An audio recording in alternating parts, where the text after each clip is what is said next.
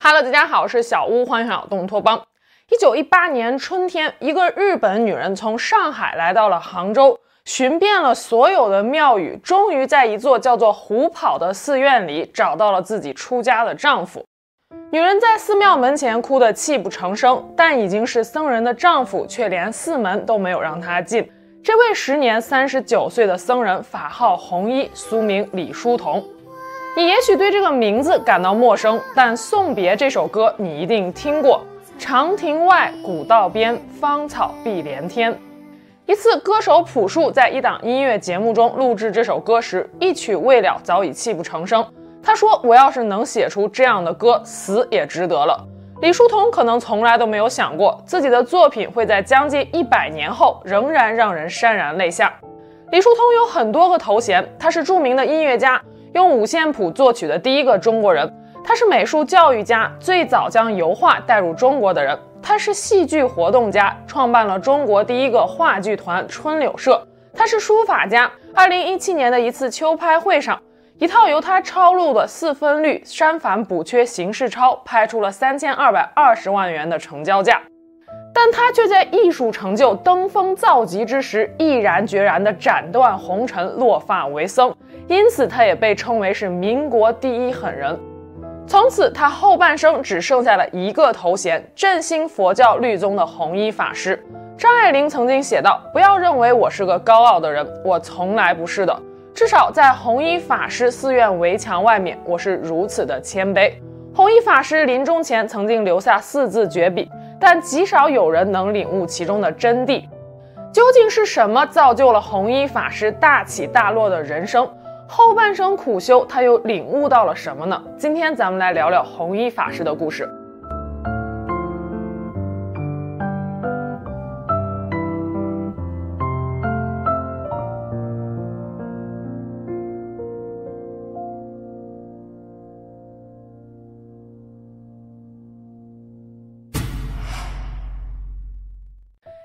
八零年九月二十三日，李叔同出生于天津名门望族。降生之日，一只喜鹊口衔松枝送到了产房内，人们都说这是佛赐祥瑞。当时，李叔同的父亲李小楼已经六十八岁了，生母王凤玲是李小楼的小妾，时年只有二十岁。从小，李叔同虽然很得父亲疼爱，但是晚清时期大户人家里妾的地位是很卑微的。作为庶子，李叔同的身份与他同父异母的哥哥自然是无法相比的。父亲李小楼与李鸿章是光绪年间的同科进士，相当于大学同学，情谊颇深。李小楼也曾经一度官至吏部主事，后来辞官回去经营家业。李家祖上是做布料起家的，后来生意越做越大，盐业、钱庄方面都有涉足，三四百年下来家产富足，跻身金门巨富之一。李叔同出生之后，李小楼就很少再去姨太王凤玲的房间里了。每天所做的事情就是修佛经、喝禅茶。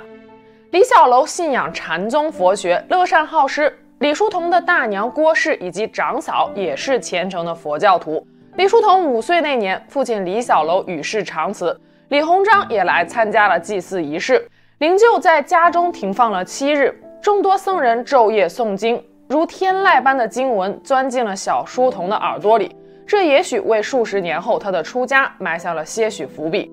聪慧益人的李叔同学舌的时候就跟着老父亲摇头晃脑地背诵对联了。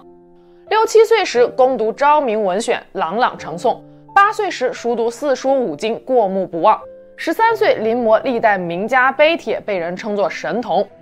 然而另一方面，二十五岁就成了寡妇的李叔同的生母王凤玲，在深墙大院中的日子并不好过。李叔同看着母亲每天低眉顺眼、谨小慎微的度日，心里很是难过。渐渐的，也形成了沉默寡言的内向性格，每天就是与书为伍，与画为伴。这让他十五岁时就写下了“人生有如西山日，富贵终如瓦上霜”的诗句。生母王凤林很希望李叔同能够考取功名，成就不一样的人生。为尊孝道，李叔同也曾经对八股文下了很大的功夫。八股文是明清科举考试唯一的考场文体，能否考中，全看学子写八股文的功力如何了。而八股文的内容枯燥难懂，试卷格式又极其严谨，文字必须写进印好的方格之内。但文思泉涌的李叔同总是感到意犹未尽，纸短文长，于是便在一个格子里写两个字，也因此有了李双行的外号。随着年龄的增长，李叔同渐渐明白，纵使他考取了功名，腐朽的晚清官场也会束缚住他的手脚，让他无法施展抱负。但是孝顺的李叔同无法违背母亲的训话，还是硬着头皮参加了科举。考场上，他发自肺腑的大胆谏言，严厉地抨击了八股文的弊端，并且发出了“不废八股文，则无以救国”的呼吁。这样的言论在当时无疑是惊世骇俗的。李叔同如他预料的那般落榜了，生母王凤玲也从此知道了儿子的真实想法，不再勉强他。李叔同年幼时，生母为排解心中的抑郁，常常寄情于梨园，儿子自然是带在身边的。久而久之，李叔同对戏曲产生了浓厚的兴趣。用他自己的话说，就是成了一个不折不扣的票友。十六七岁的时候，李叔同爱上了戏子杨翠喜，那是他第一次如痴如醉地欣赏一位女性。他沉浸在杨翠喜酥香软糯的唱腔里，两人互生情愫，暗自通信。豪门贵公子与苦命戏子，这样的爱情在那个年代注定是场悲剧。李家很快为李叔同物色了一位合适的妻子——茶叶商之女于氏。一八九七年，不到十八岁的李叔同与于氏成亲，而名伶杨翠喜则数次被转手。后来，陆军上将段芝贵把他送到了北京，孝敬载镇小王爷了。那时的李叔同每每想起杨翠喜，都是一声叹息：“焉知山上花如雪，焉知山下人如月。”这首《菩萨蛮》就是李叔同思念杨翠喜所作的情诗。一八九八年，清光绪二十四年间，在光绪皇帝的支持下，以康有为、梁启超为代表的维新派人士发起了维新变法，提倡学习西方科学文化，改革政治教育制度，废八股，办新学，建新军，鼓励私人工商资本，以达到救亡图存的目的。一向关心国事、憧憬未来，又极其厌恶旧制度的李叔同，对这次变法感到非常的兴奋，他积极地鼓吹新说。并刻了一方南海康梁十五师的印章，以表示对变法的支持。而这场轰轰烈烈的变法，显然损害到了以慈禧太后为首的守旧派的利益。一八九八年九月二十一日，慈禧太后发动戊戌政变，光绪帝被囚禁，康有为、梁启超分别逃往法国、日本，戊戌六君子被杀。历时一百零三天的变法失败，外界开始轰传李叔同是康梁同党。为了避祸，他带着母亲、妻子迁居上海，在法租界租了一套房子安住了下来。因为李家在上海有钱庄，李叔同凭借着少东家的身份，在上海依然过得衣食无忧。很长一段时间以来，外界一直认为避难是李叔同从天津移居到上海的主要原因，但事实上，当时天津也有五国租界，足够李叔同藏身的。后来，李叔同的儿子在一篇文章中披露说：“我父亲当时南下是为了脱离天津的大家庭。”李叔同最亲密的学生丰子恺也说：“老师曾经深情地提到过，1898年到1905年和母亲以及于氏在上海生活的那六年，是他人生中最幸福的时光。”于氏接连为丈夫生下了三个儿子，长子不幸夭折，但即使是这样，于氏也没能完全留住丈夫的心。流连妓馆戏院的李叔同，后来又恋上了李萍香、高翠娥，甚至迷上了七尺男儿身的金娃娃。刚刚到上海不久，李叔同就成为了上海文化艺术圈里炙手可热的人物。当时在上海城南有个组织叫做城南文社，每个月都有文学竞赛。李叔同投了三次稿，三次都是第一，也因此与文社的主事许焕元先生成了好友。后来，李叔同又结识了张小楼、蔡小香、袁希濂，他们五人并称天涯五友，名震一时。李叔同的诗赋被广为传抄，有“二十文章惊海内”之说。然而好景不长，一九零五年，生母王凤玲去世，李叔同陷入了失去至亲的绝望当中。母亲临去世之前，曾经拉着李叔同的手说道：“我知道你一直过得都不快乐，以后做你自己想做的事情去吧。”李叔同带着妻儿将母亲的灵柩从上海运回天津安葬，李氏族人却以小妾不得入正门的规矩把他拦在了门外。李叔同不顾阻拦，执意进门。葬礼上，李叔同没有披麻戴孝，也没有痛哭流涕，他只是安静地为母亲弹奏了一首钢琴曲，然后在天津安顿好于氏和儿子们，独自踏上了赴日留学之旅。到了日本，李叔同入乡随俗，剪掉了长辫子，脱下了长衫马褂，戴上了美角眼镜，穿上了西装皮鞋。他就读于当时日本美术界的最高学府上野美术学校，老师是日本最有名的画家之一黑田清辉。除了学习绘画之外，李叔同还热衷于钻研音乐和作曲，同时又对话剧产生了浓厚的兴趣。一九零六年，李叔同在日本东京创办了第一本中国人的音乐期刊《音乐小杂志》。同一年，他又和几名留学生在东京成立了第一个中国人的话剧团体春柳社。一九零七年二月，为赈济淮北水灾，李叔同和话剧社的同学们打算举行一次义演。经过商议，决定上演法国作家小仲马的剧目《茶花女》。剧中，李叔同反串茶花女一角。为了角色，他特意节食了好一段时间，饿出了杨柳细腰。舞台上，李叔同把茶花女自伤命薄的哀怨神情演绎得淋漓尽致，末了一行清泪从脸颊上划过。舞台下的观众纷纷起立鼓掌。这场话剧当时在日本引起了不小的轰动，不少日本话剧导演都评论说，李桑的优美婉丽是日本排优都无法比拟的。一九一零年，旅日六年的李叔同学成归来，和他一起回来的还有他的日本妻子雪子。雪子是李叔同留学期间的油画人体模特，有些地方也把他的名字译作橙子、叶子，但不管是什么子，这都不重要。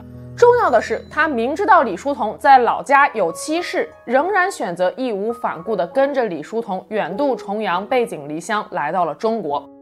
要是放在今天，李叔同妥妥的会被冠上一个渣男的名号。但是当时中国还处于封建社会结束之前，人们的思想比较倾向于男权主义。对于女人来说，最好的出路可能就是嫁人了。大户人家的公子哥三妻四妾很正常，只要能让妻儿衣食无忧，那就跟渣这个字儿半毛钱都扯不上关系。李叔同对雪子也算是情深意重了。回国之后，他再也没有流连于风月场所。和雪子一起生活在上海，发妻于氏则一直待在家乡天津。不久后，李家在天津的产业由于经营不善，濒临破产。李叔同不谙经商之道，对此他也不太在乎，心想破产就破产吧。但一个比较直接的影响是，此后李叔同需要自己挑起养家糊口的重担了。经人介绍，他来到了位于杭州的浙江省立第一师范学校，担任美术和音乐老师。浙江一师是当时国内颇有影响力的学校，师生中都英才辈出。著名文学家夏丏尊先生就是这里的国文教师，也是李叔同的好友。而丰子恺、刘志平等文化名人均就读于此，是李叔同的得意门生。在日本留学期间，李叔同就确立了以美书世、经世致用的教育救国理想。教书期间，他创作了《祖国歌》《大中华》等振奋人心的曲目。满腔爱国激情化作了澎湃激昂的诗句，双手裂开西蜀胆，寸金铸出民权脑。男儿若论收场好，不是将军也断头。油画教学上，他是将裸体写生引入中国的第一人。艺术大师刘海粟先生多年后谈到李叔同在开创人体写生方面的贡献时，仍然激动不已。他对李叔同的艺术胆略非常佩服。一九一四年，李叔同的挚友许焕元家道中落。一个大雪纷飞的日子里，书生意气的许焕元上京向袁世凯讨公道之前，来到了李叔同家门外，对他说道：“叔同兄，我家破产了，咱们后会有期。”李叔同看着好友远去的背影，在雪地里站了好久。回屋之后，奋笔疾书，洗礼几代人的送别就这样诞生了。随后的几年里，李叔同的名望声誉日甚一日。然而，就在一九一八年的一天，时年三十九岁、声名鹊起的李叔同突然选择落发为僧，遁入空门。学子急匆匆地从上海赶来了杭州，找到了李叔同剃度的虎跑寺，在寺庙门前哭着喊道：“我要见李叔同，让他出来见我，我是他妻子。”跪了许久，通传的僧人作揖说：“施主，此处没有您要找的人，您请回吧。”学子哭着跪倒在了虎跑寺门口。但无论他怎么求，已经剃度的红衣法师都始终未现身。李叔同在剃度前曾经给学子写了一封信，信中说道：“家里的一切全数由你支配，并留作纪念。人生短暂数十载，大限总是要来，如今不过是将它提前罢了。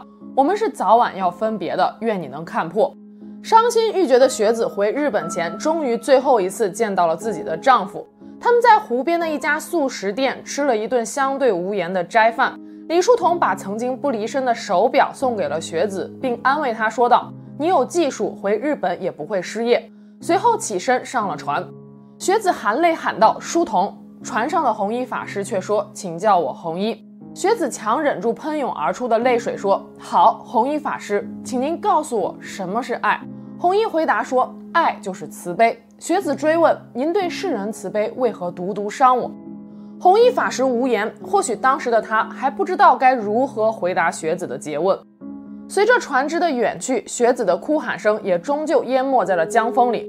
回到日本后的学子隐姓埋名，至今也没有人再听说过他的消息。有人说他后来改嫁了，也有人说他终生为在嫁，晚年时也皈依了佛教。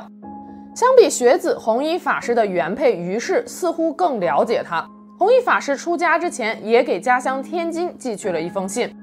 兄长李文熙看了信之后，对李叔同的发妻于氏说：“你去找他，劝他还俗吧。”但于氏却回绝了，他说：“我不去了，这事儿您也不用管了。”李叔同抛妻弃子的做法，对于亲人而言，无疑是极其不负责任的。但发妻于是明白，面对世俗红尘，丈夫去意已决，此时十头牛估计都拉不回来了。其实李叔同选择剃度出家，并非一时兴起。一九三六年，他在厦门南普陀寺详细讲述了他出家的前因后果。民国五年，一九一六年，三十七岁的李叔同患上了神经衰弱，一度悲观地认为自己命不久矣。一个偶然的机会，他在一本日本杂志上看到了断食疗法，说可以治疗各种疾病。李叔同决定试一试。那年冬天，他经人介绍来到了西湖旁边的虎跑寺尝试断食。经过了第一周半断食，第二周全断食，只饮泉水，第三周恢复饮食三个阶段，李叔同不仅治好了折磨自己已久的神经衰弱，还获得了极大的精神上的满足。他将那段时间的感受记录下来，写成了著名的断食日志。断食期间，李叔同就住在虎跑寺方丈的楼下。他第一次内心真正对佛教渐有感悟。他说，那段时间自己的感官变得非常的灵敏，能听人所不能听到的，能悟人所不能悟到的。隐约的觉得，此时体会到的喜乐才是生命的真乐。如果说小时候家庭环境的影响对李叔同日后的出家埋下了伏笔的话，那么虎跑寺的那次断食就是李叔同落发的近因。从一九一七年下半年开始，李叔同发心吃素，并研习了诸如《楞严经》《大乘起信论》等佛教经典，家中也供起了佛像。一九一八年，李叔同再次来到了虎跑寺清修，这次直接穿起了出家人的衣裳。他本来是打算住满一年之后再正式剃度出家的，但是七月初夏丏尊来看望他，对他说道：“你既然都住在寺庙里了，又穿起了和尚的衣服，还不如直接出家算了。”夏丏尊后来在回忆文章中说道：“他其实是非常反对李叔同出家的，那番话也不过是讽刺他罢了。”可没想到李叔同却认为夏丏尊是在激励自己。于是便提早结束了试住，于七月十三日那天正式落发，法号红衣。出家前，红衣法师把平生的积蓄、艺术品和收藏品全部都分给了亲友和学生，把自己的金石篆刻埋在了西湖边上的西泠印社里，把自己的油画送给了北京美术专科学校。从此，世间少了一位艺术全才，佛门多了一位高僧。李叔同出家一事在当时是属于轰动性的社会新闻。他的学生丰子恺曾经这样解释自己老师出家的动机：丰子恺说，人的生活可以分作三个层次，一是物质生活，二是精神生活，三是灵魂生活。物质生活就是衣食，精神生活就是学术文艺，灵魂生活就是信仰。人生不过就这三层楼梯，有些人比较懒，就住在一楼，把自己的物质生活过好，荣华富贵、孝子贤孙，这就够了。世间绝大多数人的人生观都是这样的。还有些人乐意爬楼，就到二楼去玩玩，这就是专心学术文艺的人。这样的人世间也不少，即所谓的知识分子、学者、艺术家。第三类人脚力就比较大了，对二楼仍然不满足，还想再往上爬。他们满足了物质欲，满足了精神欲，还想要探究人生的究竟。他们认为财产、子孙都是身外之物，学术文艺都是暂时的美景，连自己的身体都是虚幻的存在。他们不肯做本能的奴隶，必须追求灵魂的来源、宇宙的根本，这才能满足他们的人生欲。而在丰子恺眼中，老师李叔同显然就是第三类人。李叔同少年时享受过富贵的物质生活，青年时享受过丰足的艺术精神生活，在往上追求灵魂的皈依时，就只剩下宗教信仰了。这是有必然性的，只有深刻经历过红尘的人，才能够如此决绝地放弃红尘。皈依佛门之后，弘一法师一开始修的是净土宗，后来改修律宗。律宗是汉传佛教十三宗之一，以研习传持戒律为主，要求修行之人的一举一动都必须严守戒律，因此也被认为是佛门中最难修的一宗。除了要做到不杀生、不偷盗、不淫邪、不妄语、不饮酒、不打扮、不娱乐等戒律之外，还要做到过午不食。每天只能吃两餐，早晨六点钟左右吃一餐，中午十一点钟左右吃一餐。由于戒律实在是太严，数百年来几乎无人能修律宗，以至于传统断绝。是弘一法师以坚毅的意志让律宗逐渐复兴，因此他也被称为南山律第十一代宗师。正如他所说的：“爱是慈悲，弘一法师对世间一切生灵都抱着一颗慈悲之心。他每次坐藤椅的时候，都要先把藤椅给摇一下。”生怕突然坐下会压死藤椅中间夹着的小虫子。修行中，弘一法师极尽简朴，把别人对他的供养都移作了佛教事业经费，自奉很薄。行游各地时，携杖芒鞋，三衣一钵，自己挑行李，完全是一位苦心头陀。福建泉州的开元寺是弘一法师后半生的长居之地。一次，他从福建到安徽九华山传法时，途经宁波，得机会与老友夏勉尊一聚。夏勉尊在弘一法师的住处发现了一条破旧不堪的毛巾，忍不住对弘一法师说：“这毛巾实在太破了，我给你换一条吧。”没想到弘一法师却说：“哪里还好用的，跟新的也差不多。”说着便拿着这条破毛巾去湖边洗漱了。第二天未到午时，夏勉尊和弘一法师一起用餐，斋饭是两碗素菜和一碗米饭。弘一法师吃起来津津有味，夏勉尊却抱怨说。菜除了咸味就没别的味道了。弘一法师笑着说：“咸也有咸的滋味，也是好的。”在弘一法师看来，世间一切都值得慢慢品味，都是好的。事事皆不入心，事事皆在心中。随着时间的推移，在世人眼中，弘一法师逐渐成为了一种传奇，无数人想要见到他亲临开示，但弘一法师却尽量避开尘扰。一次，某地方长官来访，寺庙中的长老希望弘一法师能去见一面。弘一合掌连念阿弥陀佛，垂泪说道：“师傅慈悲，师傅慈悲。弟子出家并非为了谋衣食，妻儿均能抛弃，更何况是朋友呢？还祈求师傅婉转相告，弟子抱病不便见客。我们常说，乱世道士下山救世，和尚关门避祸。”但弘一法师却一生奉行念佛不忘救国，救国必须念佛的理念。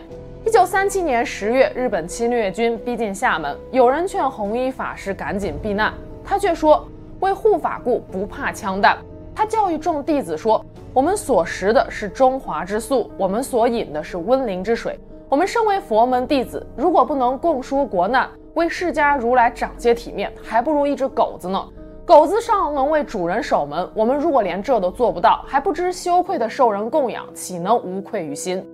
在给朋友的信中，弘一法师说：时事未平之前，绝对不会离开厦门，如有必要，愿以身殉国。一九四二年十月，六十三岁的弘一法师在泉州旧病复发，或许是觉得修行已经圆满，他拒绝治疗，开始绝食，从容地交代后事，要求只穿短裤进行火化。临终前，他最后给挚友夏勉尊、爱徒刘志平写去了一封信。